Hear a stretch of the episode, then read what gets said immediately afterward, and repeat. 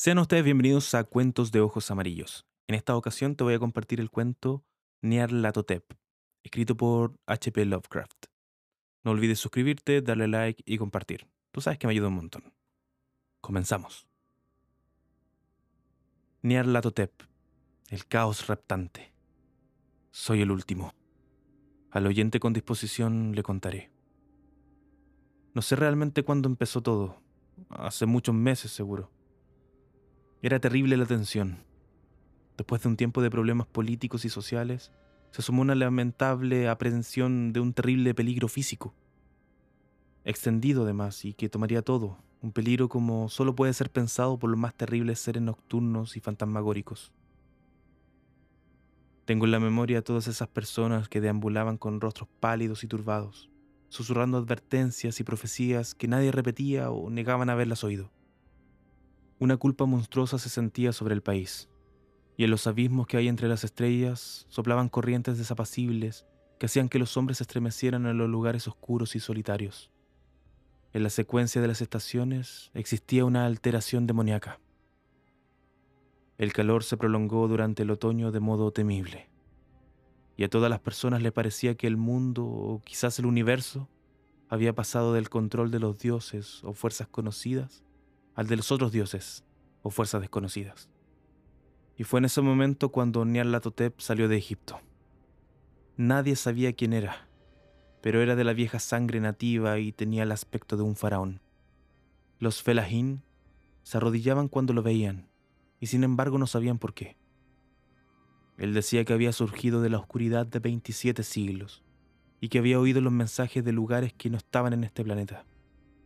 Nyarlathotep vino a los países civilizados, moreno, delgado y siniestro, siempre comprando extraños instrumentos de cristal y metal y combinándolos para formar instrumentos aún más extraños.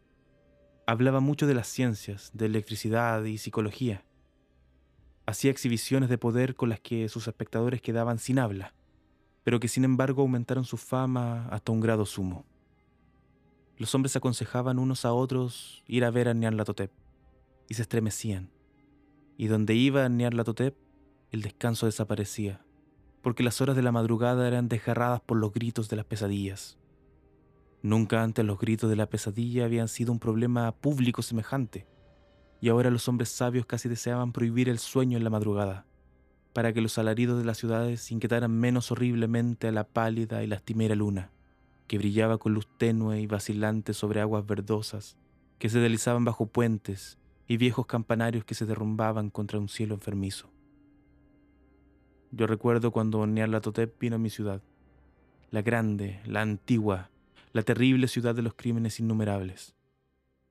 Mi amigo ya me había hablado de él y de la irresistible fascinación y encanto de sus revelaciones, y yo deseaba ardientemente explorar sus más recónditos misterios. Mi amigo me dijo que eran horribles e impresionantes, más allá de mis más enfebrecidas imaginaciones, que habían sido proyectadas en una pantalla en la habitación a oscuras, cosas profetizadas que nadie, excepto Nyarlathotep, se había atrevido a profetizar, y que en el chisporroteo de sus chispas allí les había quitado a los hombres lo que nunca le habían quitado antes, y que solo se mostraban a sus ojos. Y oí decir que en el extranjero se insinuaba que los que conocían a Nyarlathotep veían cosas que los otros no veían fue en el cálido otoño cuando yo pasé una noche con las muchedumbres inquietas para ver a Nyarlathotep. Toda una noche bochornosa, allá arriba las inquietantes escaleras que llevaban a la sofocante habitación. Y con sus sombras proyectadas sobre una pantalla, vi formas encapuchadas entre ruinas y rostros amarillentos y malignos que atisbaban desde detrás los monumentos caídos. Y vi al mundo batallando contra la oscuridad, contra las oleadas de destrucción procedentes del espacio infinito arremolinándose, agitándose, forcejeando en torno a un sol que se apagaba y enfriaba. Luego las chispas saltaron de forma asombrosa alrededor de las cabezas de los espectadores, y los cabellos se pusieron de punta, mientras que las sombras más grotescas que yo pueda mencionar salieron y se posaron sobre las cabezas. Y cuando yo, que era más frío y científico que el resto, musité una protesta hablando de impostura y de electricidad estática, Nearlatotep nos echó a todos fuera, por aquellas escaleras vertiginosas, abajo hacia las húmedas, cálidas y solitarias calles de la medianoche. Yo grité muy fuerte, diciendo que no tenía miedo, que nunca podría tener miedo, y otros gritaron conmigo para aliviarse. Nos juramos los unos a los otros que la ciudad era exactamente la misma y que seguía viva. Y cuando las luces eléctricas empezaron a ponerse mortecinas, maldijimos a la compañía una y otra vez, y nos reímos de las caras tan raras que poníamos. Creo que sentí algo que descendía de la luna verdosa, porque cuando empezamos a depender de su luz, de modo involuntario formamos encuadro y emprendimos una marcha, como si supiéramos nuestros destinos, aunque no nos atreviésemos a pensar en ellos. En una ocasión miramos al pavimento y vimos que los adoquines estaban sueltos, desplazados por la hierba, con apenas algún riel de metal oxidado que mostrara por dónde habían corrido los tranvías. Y de nuevo vimos un tranvía solitario, sin ventanas, estropeado, casi volcado. Al mirar en torno al horizonte no pudimos ver la tercera torre que había junto al río, y observamos que la silueta de la segunda torre estaba destrozada en su parte superior. Luego nos dividimos en estrechas columnas, cada una de las cuales pareció dirigirse en diferente dirección. Una desapareció en una calleja solitaria hacia la izquierda, dejando solo el eco de un gemido ahogado. Otra bajó por una entrada de metro casi tapada por los hierbajos, aullando con una risotada de loco.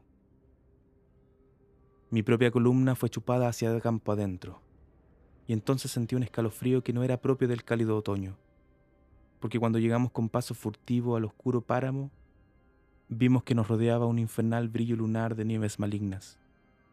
Nieves sin sendas, inexplicables, barridas a ambos lados en una sola dirección, donde había un torbellino de lo más negro a pesar de sus muros relucientes.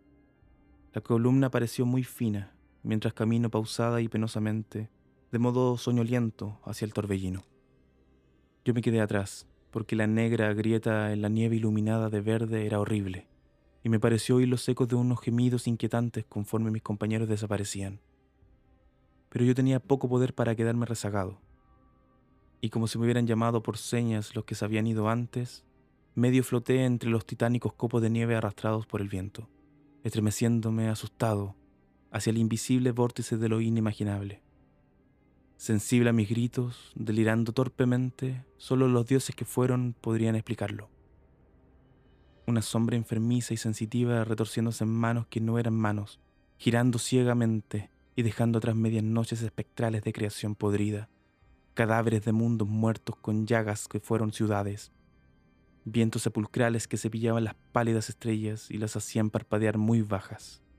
Más allá de los mundos, vagos fantasmas de cosas monstruosas, columnas medio entrevistas de templos no santificados que descansan en rocas sin nombre bajo el espacio y que alcanzan hasta los vertiginosos vacíos que hay por encima de las esferas de luz y oscuridad.